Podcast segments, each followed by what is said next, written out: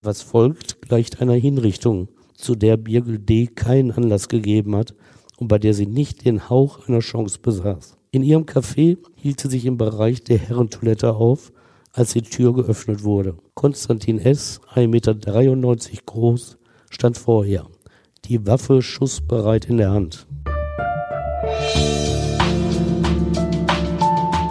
Der Gerichtsreporter. Spektakuläre Verbrechen aus NRW. Ein Podcast der WAZ.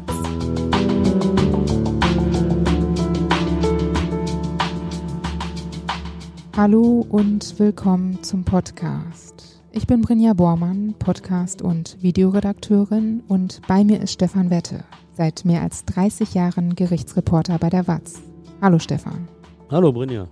Konstantin S. hat 2017 im Duisburger Innenhafen die Kaffeebesitzerin Birgül D. erschossen.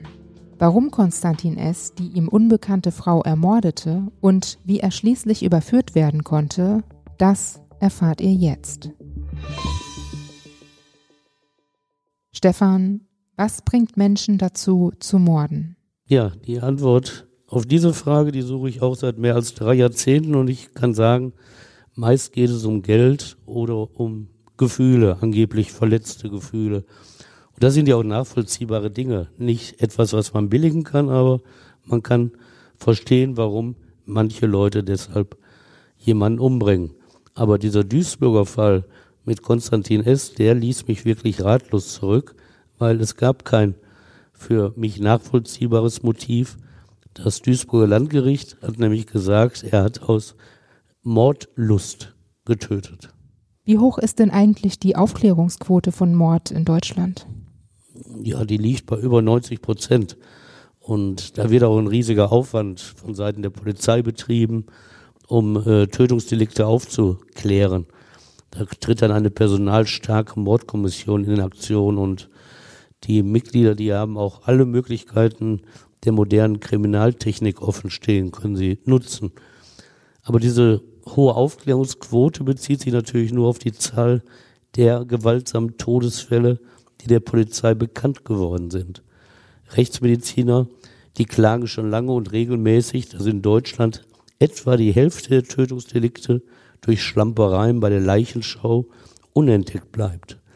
Klar, wer dem herzkranken Opa lange genug ein Kissen auf das Gesicht drückt, um schneller ans Erbe zu kommen, der wird nicht befürchten müssen, dass ihm der Hausarzt den Totenschein verweigert. In der Kriminalliteratur gelten derartige Fälle aber gar nicht als ein perfekter Mord.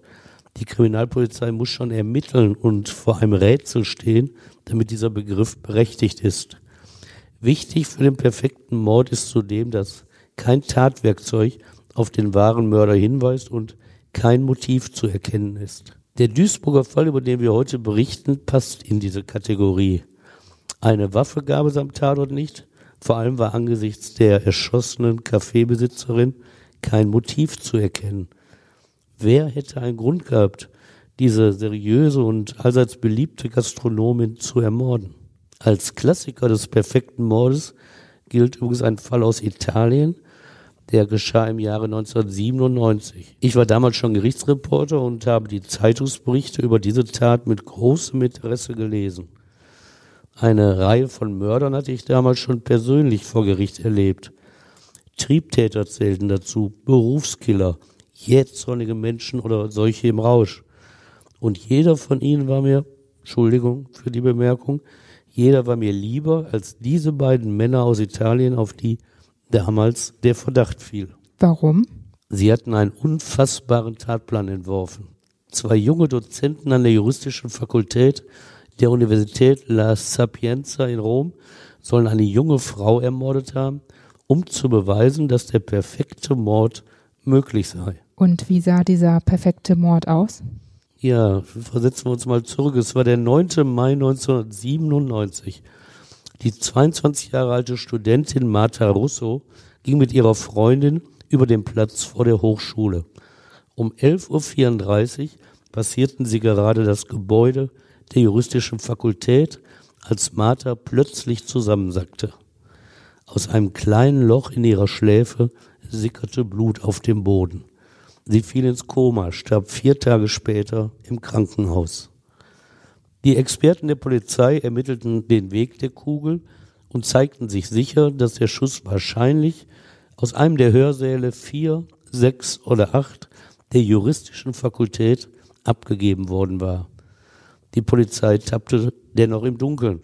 Die Medien sprachen damals von einer Mauer des Schweigens in der Universität, als die Polizei dort nach Hinweisen fragte. Erst nach Wochen erreichten dann Hinweise von Studenten die Polizei. Danach hätten sich zur Tatzeit in Hörsaal 6 vier Angestellte der Hochschule aufgehalten. Zwei davon seien die überaus ehrgeizigen Dozenten der Rechtsphilosophie gewesen, Giovanni Scatone, 30 Jahre alt, und Salvatore Ferraro, 32.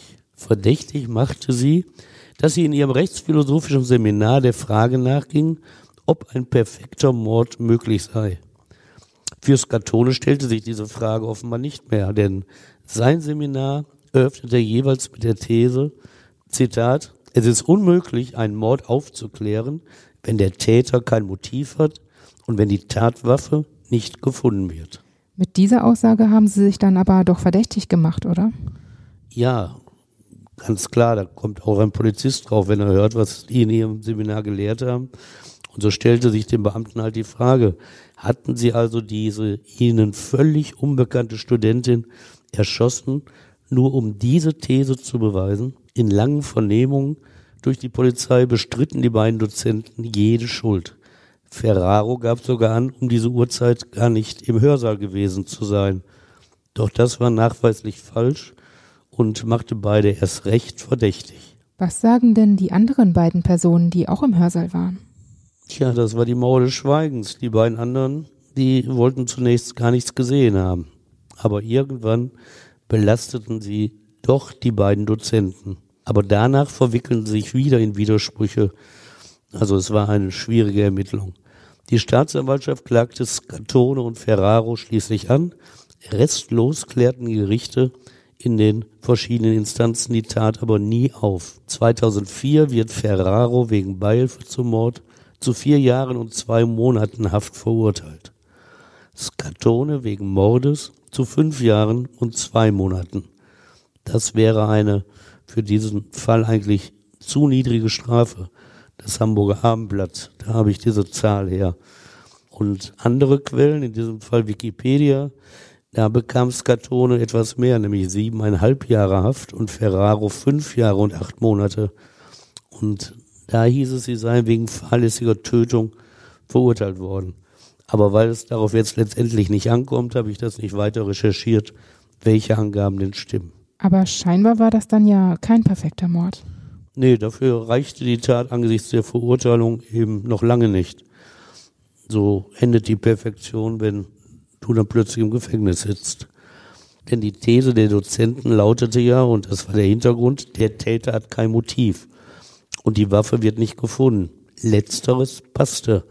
Aber ein Motiv hatten die beiden Juristen durchaus. Sie wollten eben den perfekten Mord begehen. Und ihnen unterlief ein klassischer Fehler. In ihrer Allmachtsfantasie, in ihrem Größenwahn, Herr über Leben und Tod zu sein, suchten sie ein Publikum. Sie hätten abwarten können, dass sie alleine im Raum waren, aber für ihr Ego war es offenbar wichtig, dass an der Uni künftig geraunt würde, die beiden hätten es wahrgemacht mit dem perfekten Mord. Aber vielleicht, und damit verlassen wir diesen italienischen Fall auch so langsam, verurteilte das römische Gericht sie auch zu Unrecht dann wäre die Tötung von Marta Russo tatsächlich der perfekte Mord für den wahren Täter gewesen, weil dieser weiterhin auf freiem Fuß wäre. Und die beiden Rechtsphilosophen, die hätten dann als Opfer ihrer eigenen These im Gefängnis gesessen. Konstantin S. dagegen, der Mann, der 2017 in Duisburg die Kaffeehausbesitzerin Birgül D. erschossen hatte, ihm wäre es fast gelungen, den perfekten Mord zu begehen. Nichts, rein gar nichts hatte vor seiner Festnahme 2018 in Berlin, also im Grunde ein Jahr nach dem Mord, nichts hatte auf ihn als Todesschützen hingewiesen. Beginnen wir am Anfang des Falls. Wer ist Konstantin S.?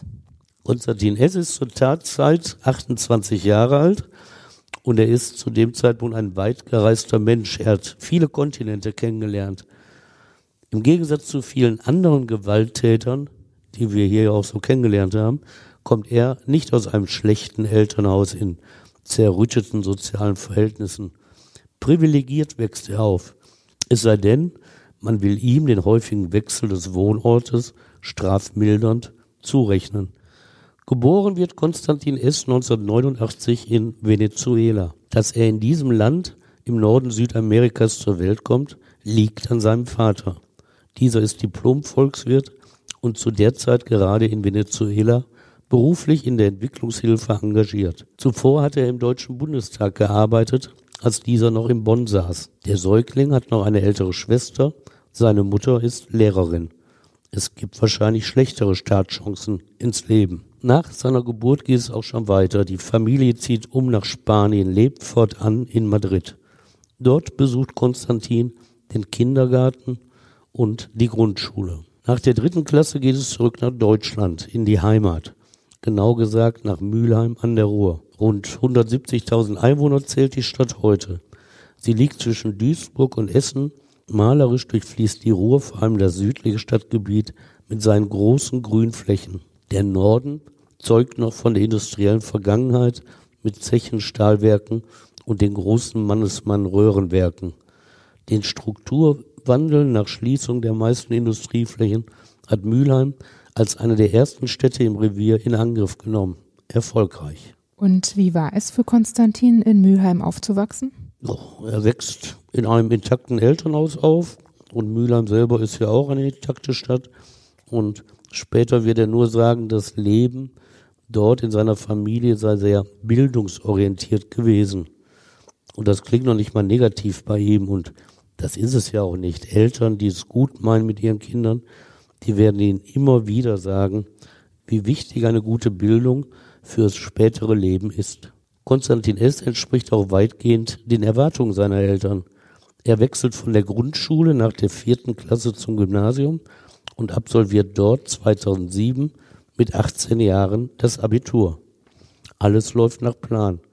Er ist kein Überflieger. Sein Notendurchschnitt in der Reifeprüfung liegt bei 2,2. Nicht schlecht. Es muss ja nicht jeder Mediziner sein. Um euch ein Geheimnis zu verraten, das übrigens gar keines ist, mein eigener Schnitt lag bei 3,2, aber ich wollte ja auch nicht Mediziner werden, sondern immer nur Journalist. Nur Journalist? Das geht aber heute jetzt auch nicht mehr so einfach. Also als ich vor ein paar Jahren Journalistik in Dortmund studiert habe, da brauchte man eigentlich auch einen Einserschnitt. Ich habe ja auch nicht Journalistik studieren wollen, sondern ich habe als Journalist arbeiten wollen. Das fand ich viel positiver. Und das geht eigentlich immer. Und damals nach dem Abitur haben mit einem gewissen Selbstbewusstsein mein Freund Alfred und ich nach dem bestandenen Abitur die passende Parole herausgegeben. Ab 3,2 beginnt der Mensch. Tja, Brinja, Pech für dich. Man muss eben aus jeder Situation das Beste machen. Dass mein ehrwürdiges Gymnasium Essen werden mir wegen der von mir verfassten Abi-Zeitschrift das Abitur rückwirkend entziehen wollte und damit scheiterte, das erzähle ich euch vielleicht ein anderes Mal. Aber die Geschichte wollen wir doch jetzt hören. Nee, jetzt nicht. Da bin ich eigen. Aber wie gesagt, sie haben es ja auch nicht geschafft. Konstantin S. musste sich mit derartigen Kleinigkeiten nicht herumschlagen. Ihm stand die Welt offen. Und diese Möglichkeit nutzte er. Zunächst besuchte er in Deutschland eine private Managementschule. 2010 schloss er das BWL-Studium mit dem Bachelor of Arts ab. Das fiel ihm nicht schwer. Sechs Semester, also drei Jahre, brauchte er dafür. Nicht nur die finanziellen Reserven seiner Eltern ermöglichten es ihm, sein darauf aufbauendes Masterstudium im Ausland fortzusetzen. Sie nahmen dafür sogar Kredite auf. Konstantin S. ging nach Barcelona, wechselte nach Australien und schließlich war noch Argentinien sein Studienort. Und dann hatte er es geschafft, besaß jetzt den Titel Master of International Management. Und wie ging es dann nach dem Studium weiter? Ja, er hatte ja beste Voraussetzungen für eine glänzende berufliche Karriere und Tatsächlich fand er schnell einen Arbeitsplatz. Eine Firma in München stellte ihn als Personalberater ein. Mit den Aufgaben, die der Job ihm stellte, kam er gut zurecht. Seine Vorgesetzten lobten ihn und seinen Einsatz, doch am Ende der sechsmonatigen Probezeit schickten sie ihm die Kündigung. Warum bekam er die Kündigung? Den Grund hat er selbst geliefert. Er hatte die Kosten für eine Dienstreise nach Schweden manipuliert und so in die Höhe getrieben. Das passte, um den privaten Kauf eines Longboards zu Lasten der Firma bei der Reisekostenabrechnung unterzubringen. Ein Longboard ist übrigens die größere Version eines Skateboards. Es passt zu seiner Persönlichkeit, diesen Kündigungsgrund, dass er, dass er im Grunde genommen betrogen hat, dass er diesen Kündigungsgrund gegenüber seinen Eltern, aber selbst noch vor Gericht im Mordprozess verschleiert hatte. Da hat er jeweils erzählt, dass es im Unternehmen auf Kommunikation angekommen sei und die werde eben sehr unterschiedlich bewertet. Da sei er wohl mit seiner Art nicht angekommen.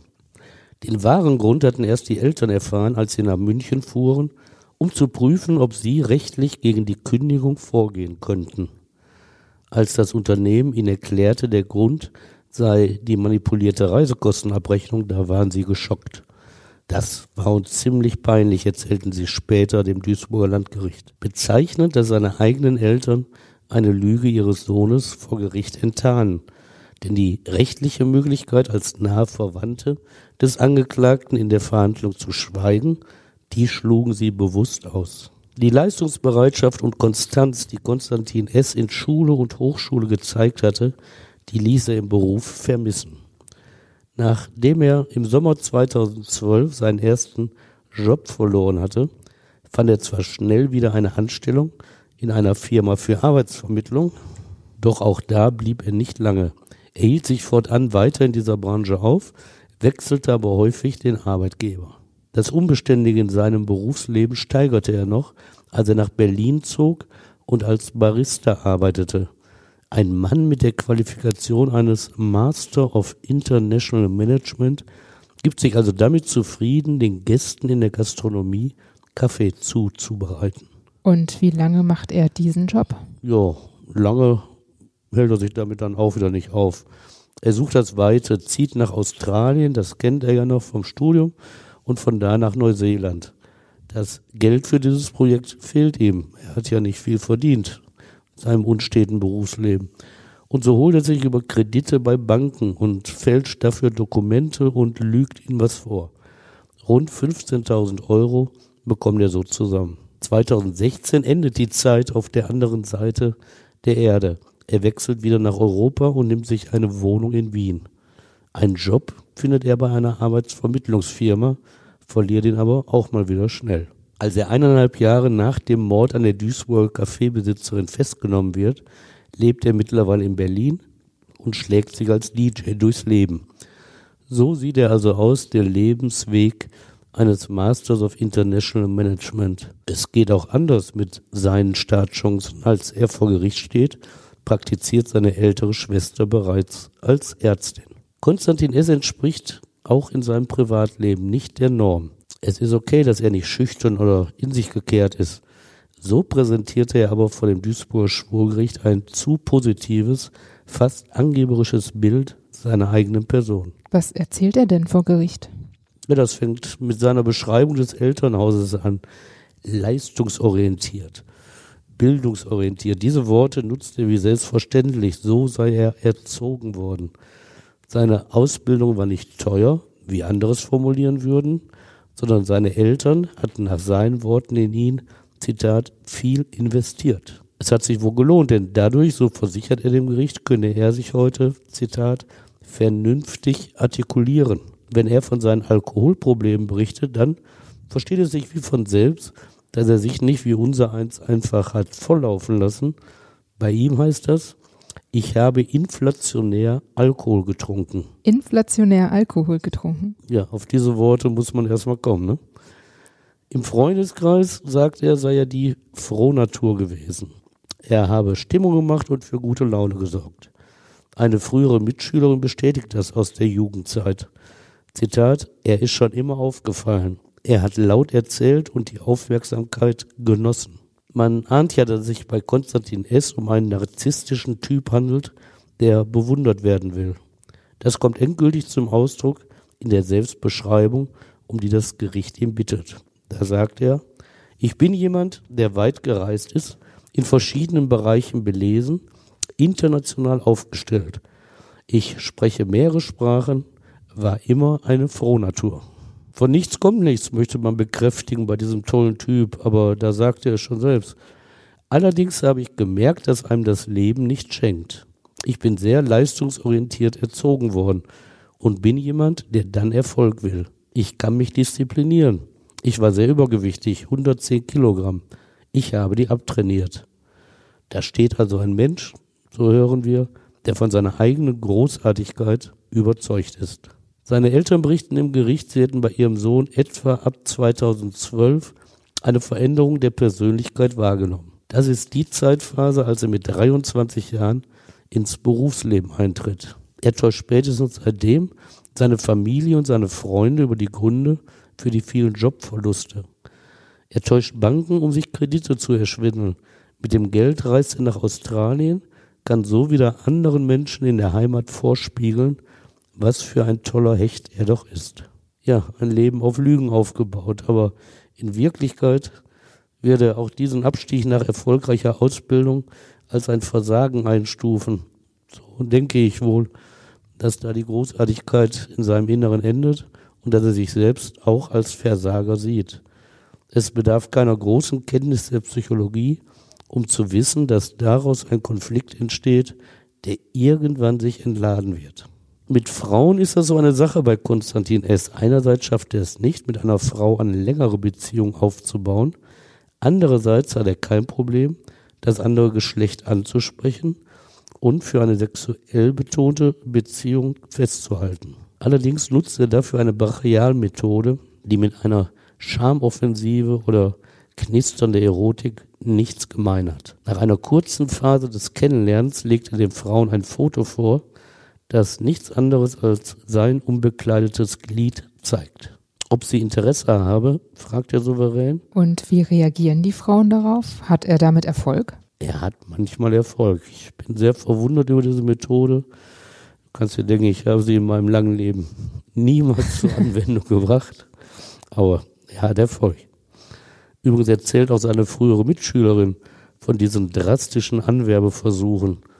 Bei ihr selbst habe er das unterlassen, sei weiterhin charmant gewesen. Sie habe es aber beobachtet, wie er schon zu Schulzeiten anderen Frauen das Foto gezeigt habe. Zum Zeitpunkt seiner Festnahme hat sie übrigens schon seit längerer Zeit keinen Kontakt mehr zu ihm. Und so ähnlich verhielt sich ein junger Mann, der seit 2014 mit Konstantin befreundet war. Gemeinsam gingen sie in Bars, redeten über Fußball und Frauen. Nicht ungewöhnlich, aber die direkte und plumpe Art Frauen gegenüber, die Konstantin zeigte, die behagte dem Freund nicht. Zitat, es ging bei ihm halt schnell um das, worum es halt ging. So direkt und ungefiltert würde ich das nicht machen. Er hätte auch von Fremdschämen sprechen können. Jedenfalls brach er den Kontakt zu Konstantin S. im Jahr 2017 ab. Eine Frau hatte Konstantin S. in einem Fitnessstudio kennengelernt und wie so oft direkt auf Sex angesprochen. Daraus entwickelte sich im März und April 2017 eine kurze Affäre. Das war kurz bevor er die tödlichen Schüsse abfeuerte. Die Frau aus dem Fitnessstudio besuchte ihn sogar in Barcelona, aber letztlich kam sie nicht zurecht mit ihm. Sicher charmant sei er gewesen, aber eben auch sehr bestimmend. Emotional habe er flach auf sie gewirkt, sei an anderen Menschen nicht interessiert, sagte sie vor Gericht. Sie hatte das Gefühl, dass mit ihm, wörtlich, etwas nicht stimmt. Vor dem Duisburger Landgericht verteidigt der Angeklagte seine Art, Frauen anzusprechen. Was sagt er? Mit ihnen bin ich direkt umgegangen, sagt er. Ich habe ihm gesagt, was ich wollte. Das habe oft funktioniert. Manchmal sei er natürlich auch nicht zum Erfolg gekommen. Diese Strategie ist uns nicht auf dem eigenen Mist von Konstantin S. gewachsen. Die Anleitung habe in dem Buch Mode One von Alan Roger Curry gelesen. Curry nennt sich einen Dating Coach und die Eigenwerbung für das englischsprachige Buch lautet in meiner freien Übersetzung Lass die Frauen wissen, was du willst. Hast du das Buch auch gelesen? Nein, ich habe es nicht gelesen. Ich käme auch gar nicht auf die Idee, mir so einen Unsinn anzutun. Äh, deshalb weiß ich aber auch nicht, ob der Text auch Warnhinweise enthält. Nötig sind sie meiner Ansicht, denn Konstantins direkte Art, die ja nur machbar ist, wenn der Respekt vor den Gefühlen der Frauen fehlt, hat diesem einige Strafanzeigen eingehandelt. Mehrere Frauen hatten sich von ihm sexuell belästigt oder sogar genötigt gefühlt. Ja, da wundert man sich auch nicht, ne? Welche Konsequenzen hatten denn diese Anzeigen für ihn? Ja, wegen des großen Mordverfahrens wurde das nicht weiter ermittelt, aber er wurde natürlich am Duisburger Schwurgericht gefragt, was denn damit los sei. Und da da die Existenz dieser Anzeigen, die, wie gesagt, noch nicht zu einer Anklage geführt hatten, die hat er bestätigt auf Fragen des Duisburger Schwurgerichts. Aber inhaltlich will er sich zu den Vorwürfen der Frau nicht äußern, weil, so gibt er vor, es sich ja um laufende Verfahren handelte. Das also ist Konstantin S., der Musterschüler und erfolgreiche Student, Anfang 2017. Beruflich ist er gescheitert, finanziell hat er sich in Kreditbetrügereien verstrickt und mit den Frauen läuft es auch nicht, wie es sollte. Statt dankbar zu sein für sein Interesse an ihn, wagen sie es sogar, ihn wegen sexueller Belästigung anzuzeigen. Man stelle sich das vor. Es passt einfach nicht zu dem Bild des intellektuellen, erfolgreichen und allmächtigen Mannes, das er von sich selbst verinnerlicht hat. Etwa 2016 beginnt er, einen Mord zu planen. Denn was gibt es Größeres als die Macht, über das Leben eines anderen Menschen zu demonstrieren? Herr über Leben und Tod will er sein. Eine Position, die den Religionen nur Gott zukommt. In seiner Wiener Zeit besorgt er sich legal eine Waffenbesitzerlaubnis und kauft Pistolen, Munition sowie Schalldämpfer. Vor Gericht argumentiert er später, er habe sich gerade in einer Stadt wie Wien vom internationalen Terrorismus bedroht gefühlt und so schützen müssen. Eine Waffe habe deshalb immer mit sich geführt. Wie bewertet das Gericht diese Aussage? Ja, die hätten ja, so wie wir es gemacht hätten, diese Begründung komplett als Unsinn bezeichnen können aber nicht ohne Witz, setzen sich aber damit auseinander und stellen die Frage, welchen Schutz denn eine Pistole vor einem Anschlag biete. Und selbst wenn er einen Terroristen kurz vor der Ausführung des Anschlags erschießen wolle, warum dann einen Schalldämpfer? Schließlich ein letzter Tipp des Gerichtes für ihn. Wenn ihm gerade Wien so unsicher erscheine, warum zieht er dann nicht in eine andere Stadt? Also wollte er da eigentlich schon den Mord vorbereiten? Ja, im Rückblick lässt es sich leicht erkennen, dass Konstantin S. mit dem Waffenkauf Vorbereitungen trifft für den von ihm geplanten Mord, den er zu der Zeit aber nur grob im Blick hat. Nach seiner Festnahme findet die Polizei in einem von ihm in Berlin angemieteten Schließfach umfangreiche Notizen. Darin entwirft er detaillierte Planung für die Tötung von Menschen. Von Enthauptung ist dort die Rede, von einer Scharfschützenposition. Die Opfer sind namentlich genannt. Es handelt sich um Bekannte, etwa Kommilitonen oder Geschäftspartner. Das liest sich so. Zitat. Betritt Gebäude, warte auf eine offene Tür, eile hinein. Oder sei schnell, stelle sicher, die Tür zu blockieren. Ein weiterer Befehl, töte K, Klammer auf, köpf ihn, Klammer zu. Noch ein Beispiel.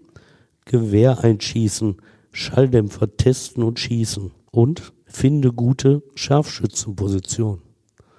Die Notizen voller Tötungsfantasien erinnern an Anleitungen für einen Mord. Vor Gericht will Konstantin S. davon nichts wissen. Er sagt, es handelte sich um Entwürfe zu Kurzgeschichten. Natürlich habe er dafür Namen ihm bekannter Personen benutzt. Kurzgeschichten? Jo, kann ja sein. Er ist nur vorher nie als Schriftsteller oder Autor irgendwie bekannt geworden oder aufgetreten. Und im Schließfach, muss man sagen, lag auch ein Apple-Laptop. Aus dem Internetvorlauf des Geräts wird deutlich, dass er im Jahre 2016 nach giftigen Substanzen gesucht hat. Er recherchierte, in welcher Dosis Kochsalz, Cyankali, Arsen oder Nikotin tödlich wirken. Und was sagt er dazu? Zu dieser Suche im Internet bleibt er eine Antwort schuldig. Er sagt nichts dazu. Obwohl er da ja auch hätte sagen können, für seine Kurzgeschichten sei das. Aber es ist schon auffällig, was da so an Verdachtsmomenten zusammenkam.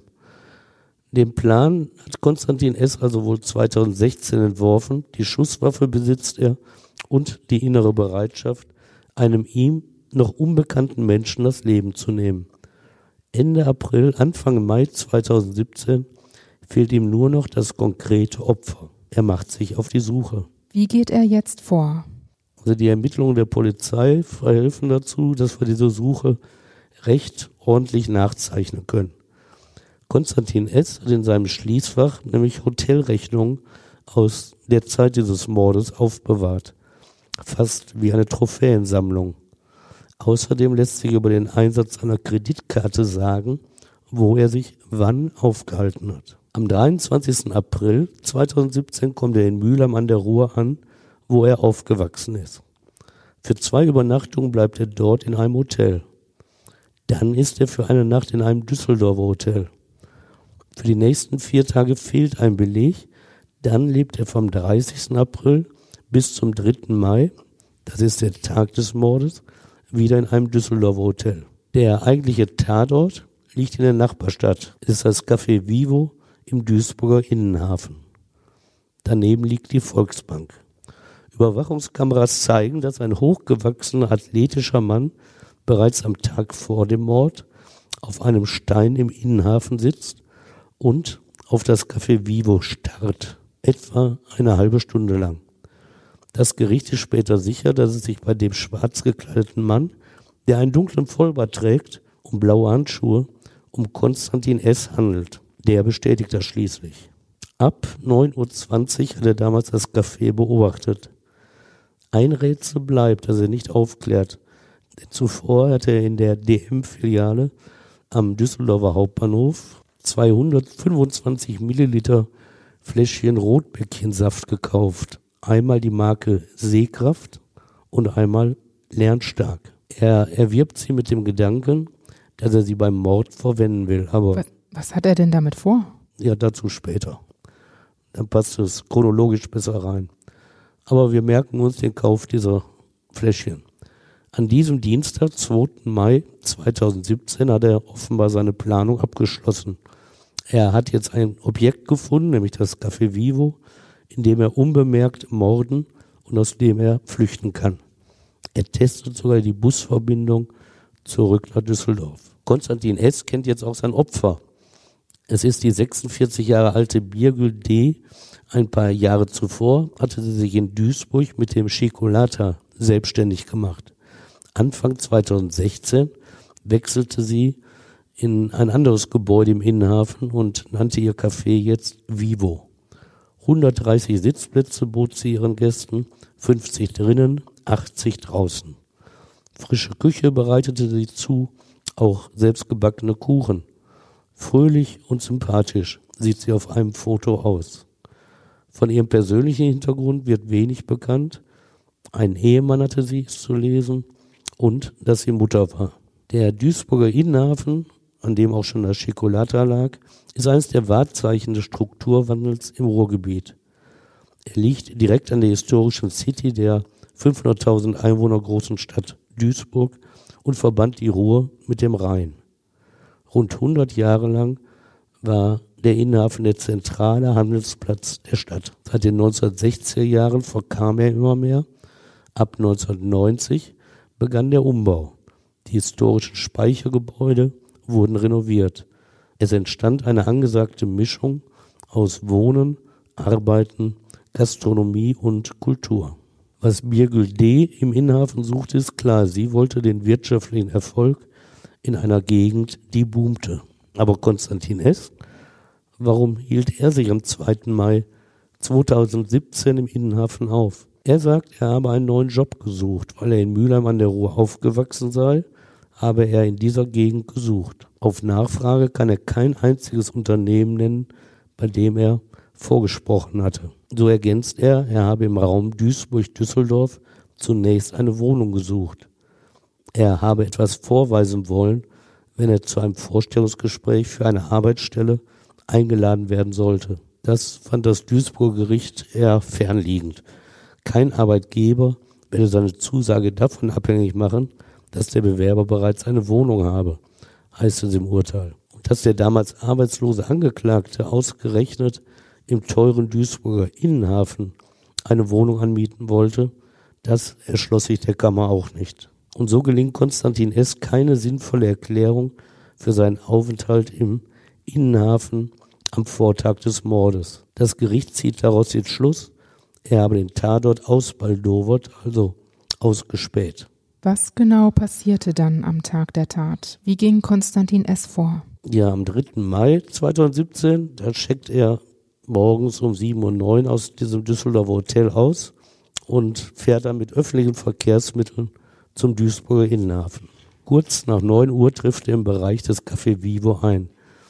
Diesmal hat ihn keine der Videokameras erfasst. Offenbar hatte er sich ihre Position am Vortag genau eingeprägt. Das Café öffnete wie jeden Morgen um 10 Uhr. Birgül D. hielt sich aber schon in den Räumen auf. Sie bereitete wie immer den Tag vor. Um 8.40 Uhr hatte ihr Ehemann ihr noch Lebensmittel gebracht, die sie im Auto vergessen hatte. Er trank bei ihr ein Cappuccino, dann schmierte sie ihm noch schnell ein Brötchen, bevor er um 9 Uhr zu seiner eigenen Arbeit fuhr. Kurz danach klopfte Konstantin S. an die verschlossene Tür des Cafés. Er brauchte einen Vorwand, um zu seinem Mordopfer zu kommen. Dabei setzte er auf die Freundlichkeit und Hilfsbereitschaft der Birgel D. Charaktereigenschaften, die seiner Persönlichkeit fehlen. Die 46-Jährige öffnete die Tür. Was er wünsche, fragte sie ihn. Er müsse ganz dringend zur Toilette, belog er sie. Für Birgül D. war das eine Notsituation. Sie hatte keinen Grund, an der Bitte des frühen Besuchers zu zweifeln. Schnell wies sie ihm den Weg zur Toilette. Um 9.18 Uhr lebte Birgül D. noch. Ein Mitarbeiter der Volksbank, der zur Arbeit kam, hatte sie am Kaffeeautomaten gesehen und gegrüßt. Mit einem freundlichen Nicken hatte sie geantwortet. Vermutlich befand Konstantin sich zu diesem Zeitpunkt schon in der Herrentoilette. Dort holte er aus einer Tasche eine 9 mm Schusswaffe und schraubte auf den Lauf einen Schalldämpfer. Dann das Rätselhafte seiner Vorbereitung. Er holte die beiden Rotbäckchenfläschchen Sehkraft und Lernstark aus einer DM-Plastiktüte heraus. Die Tüte legte er auf den Boden. Dann träufelte er einige Tropfen des gelben und des roten Saftes ins Wasser des WC-Beckens sowie einige Tropfen des gelben Saftes auf die Toilettenbrille.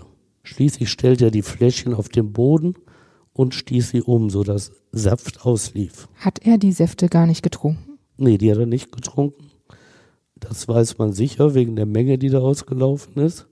Aber was das alles sollte, ob er es extra oder versehentlich gemacht hatte, auf all das fand auch das Gericht keine Antwort. Was folgt, gleicht einer Hinrichtung, zu der Birgel D. keinen Anlass gegeben hat und bei der sie nicht den Hauch einer Chance besaß. In ihrem Café hielt sie sich im Bereich der Herrentoilette auf, als die Tür geöffnet wurde. Konstantin S., 1,93 Meter groß, stand vor ihr, die Waffe schussbereit in der Hand. Der erste von oben auf sie abgefeuerte Schuss drang in ihre rechten Wange ein, ging durch ihren Hals und trat im Rücken aus. Keinesfalls tödlich getroffen, wich sie zurück, legte beide Hände übereinander auf ihren Kopf, als wolle sie ihn damit gegen die nächste Kugel schützen. Konstantin S. ließ sich durch diese Geste der Schutzbedürftigkeit nicht erweichen. Er feuerte ein zweites Mal ab, die Waffe fast aufgesetzt. Diesmal durchschlug die Kugel beide Hände, die Schädeldecke, das Gehirn und die Lunge. An der siebten Rippe endete ihr sofort den Tod bringender Weg. Birgül D. fiel schlagartig zu Boden. Keine fünf Minuten waren vergangen und seit dem freundlichen Kopfnicken der Kaffeebesitzerin zum Bankmitarbeiter, da verließ Konstantin S. das Vivo. Das weiß das Gericht deshalb so genau, weil der Angeklagte um 9.41 Uhr in der Duisburger City an einem Geldautomaten 200 Euro holte. Bei schnellem Schritt benötigt ein Mensch 18 Minuten für den Fußweg. So hatte die Polizei ermittelt. Zwar gibt es kürzere Wege vom Café zum Geldautomaten an der Königstraße, doch an diesen Routen hängen Videokameras. Da Konstantin S. von keiner erfasst wurde, ist der Schluss passend, dass er den längeren, aber kamerafreien Weg gewählt hatte. Wann wird Birgül D. dann gefunden? Kurz danach, um 9.45 Uhr, erschien die Köchin, um ihre Arbeit im Vivo anzutreten. Ohne Schlüssel kam sie nicht hinein. Sie sah durch das Fenster aber eine reglos am Boden liegende Frau und alarmierte sofort Feuerwehr und Polizei. Wie ging die Polizei dann vor? Wie ermittelte sie? Diese Mordkommission, die eingerichtet wurde, die MK Hafen, die sicherte natürlich erstmal die Spuren. Und wie immer prüften die Ermittler das persönliche Umfeld der Ermordeten, denn dort sind in den meisten Tötungsfällen die Täter zu finden. Aber da war nichts. Nichts deutete auf irgendein Motiv, Beziehungskrise oder sonst was hin. Schnell wurde in der Öffentlichkeit spekuliert, von Schutzgelderpressung war da die Rede. Eine türkische Tageszeitung brachte ins Spiel, Birgül D. sei Mitarbeiterin des Verfassungsschutzes gewesen und ihr Café diene Mitarbeitern des türkischen Geheimdienstes als Treffpunkt. Und eine besonders geistreiche Spekulation sei hier erwähnt. Ein Satellit habe mit seiner Kamera die Tat aufgenommen. Die Behörden hielten die Bilder aber zurück. Toll, dass die Satelliten jetzt schon durch Betondecken filmen können. Die Staatsanwaltschaft Duisburg dementierte, was zu dementieren war. Zitat, es gibt keine Anhaltspunkte, dass die getötete Opfer von Schutzgelderpressern war oder dass es ihrerseits Kontakte zur organisierten Kriminalität gegeben hat, betonte Staatsanwalt Alexander Bayer. Wenige Wochen nach der Tat hatte seine Behörde für sachdienliche Hinweise 3000 Euro Belohnung ausgesetzt. Doch es kamen keine Hinweise. Die Polizei hatte die Umgebung nach der Tatwaffe abgesucht. Zweimal half dabei eine Taucherstaffel der Polizei im Becken des Innenhafens. Kein Erfolg. Gab es denn hilfreiche Spuren am Tatort, zum Beispiel an den Saftfläschchen? Ja, nicht nur an den Saftfläschchen, gab es sogar noch viel bessere. Erfolg versprach nämlich die Auswertung der am Tatort gesicherten DNA-Spuren. Es waren fremde Hautschuppen auf der Stirn und auf der Schürze der Frau. Sie gehörten zu keinem Menschen aus dem persönlichen Umfeld von Birgül D. Das musste der Mörder sein. Denn diese DNA-Struktur sichern die Ermittler auch am Außengriff der Eingangstür und an den Verschlüssen der Rotbäckchenfläschchen. Aber auch diese Erkenntnis löste den Fall nicht, denn der Vergleich dieser DNA in der Datenbank des Bundeskriminalamtes ergab keine Übereinstimmung. Der Mörder blieb also auf freiem Fuß. Das änderte sich fast neun Monate später und 550 Kilometer östlich von Duisburg in Berlin. Offenbar ist Konstantin S., der zielstrebige Student, finanziell jetzt ganz unten angekommen.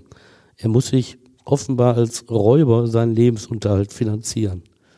Nach einem Diebstahl hat er sich mit einem Messer gegen einen 62 Jahre alten Ladendetektiv in einem Supermarkt in Prenzlauer Berg zur Wehr gesetzt. Am 23. Januar 2018 nahm die Polizei ihn direkt danach fest. Er kam in Untersuchungshaft und musste eine DNA-Probe abgeben. Sie überführte ihn. Zunächst für einen weiteren Fall in Berlin, denn am 1. November war er wohl in Neukölln mit einer Eisenstange auf eine 64-Jährige losgegangen, um an ihr Geld zu kommen. Er schlug ihr die Stange gegen den Kopf. Mit einem Phantombild hatte die Polizei damals nach ihm gefahndet. Da war wohl wenig Ähnlichkeit. Jedenfalls brachte diese Fahndung keinen Erfolg. Aber die große Überraschung war natürlich die Übereinstimmung der DNA von Konstantin S. mit den Hautschuppen am Körper der Ermordeten. Das ist unser Mann, jetzt haben wir ihn, sagten sie in der MK Hafen. Bis Konstantin S. dann nach Duisburg überstellt wird, dauert es noch. Wegen der Raubdelikte machen sie ihm zunächst am Amtsgericht Tiergarten selbst den Prozess. Außerdem fragen sie in den Ländern nach, wo er gelebt hat. Ob die noch ungeklärte Fälle haben, die auf Konstantin S. hindeuten. Und gab es noch mehr Fälle? Nee, da gab es wohl nichts. Und so ist er dann im Juli 2018 schließlich in Duisburg. Und muss sich dann ja vor Gericht verantworten. Ja, mit einem viel stärkeren Vorwurf als dem Raub. Und so eröffnet am Montag, 4. Februar 2019, Richter Joachim Schwarz das Mordverfahren vor der fünften Duisburger Strafkammer als Schwurgericht. Justizwachtmeister führt den Angeklagten in den Saal. Krawatte trägt er, hat eine Anzugskombination gewählt. Die langen dunklen Haare, hat er zum Zopf gebunden. Sein langer Vollbart wirkt wild. Unter seinem Arm klemmt ein dicker Stapel Papiere. Die Anklage wird verlesen. Heimtücke wirft die Staatsanwaltschaft ihm vor. Er habe die Arg- und Wehrlosigkeit seines Opfers ausgenutzt. Ein Mord. Doch Konstantin S. sieht gar keinen Vorsatz, will nicht aus Absicht geschossen haben. Es war ein Versehen. So versichert er dem Gericht. Die Vorwürfe der Staatsanwaltschaft seien deshalb haltlos. So drückt er es aus. Ein Versehen und wie sei es dann dazu gekommen? Ja, er erzählt, dass er an jedem Morgen äh, nicht gut zurecht war. Es sei ihm sehr schlecht ergangen, weil er am Abend zuvor in der Düsseldorfer Altstadt zu viel getrunken habe. Er habe dann morgens schon früh nach einer Wohnung gesucht, als ihm plötzlich das Gefühl überkam, dringend eine Toilette aufsuchen zu müssen. In seiner Not habe er an die Tür des Cafés geklopft, die Besitzerin habe ihn zum WC gehen lassen. Er will auf der Toilette eingeschlafen sein. Rüde habe die Frau ihn wachgerüttelt und angeraunzt, er solle verschwinden. Er wollte aber nicht, weil es ihm so schlecht ging.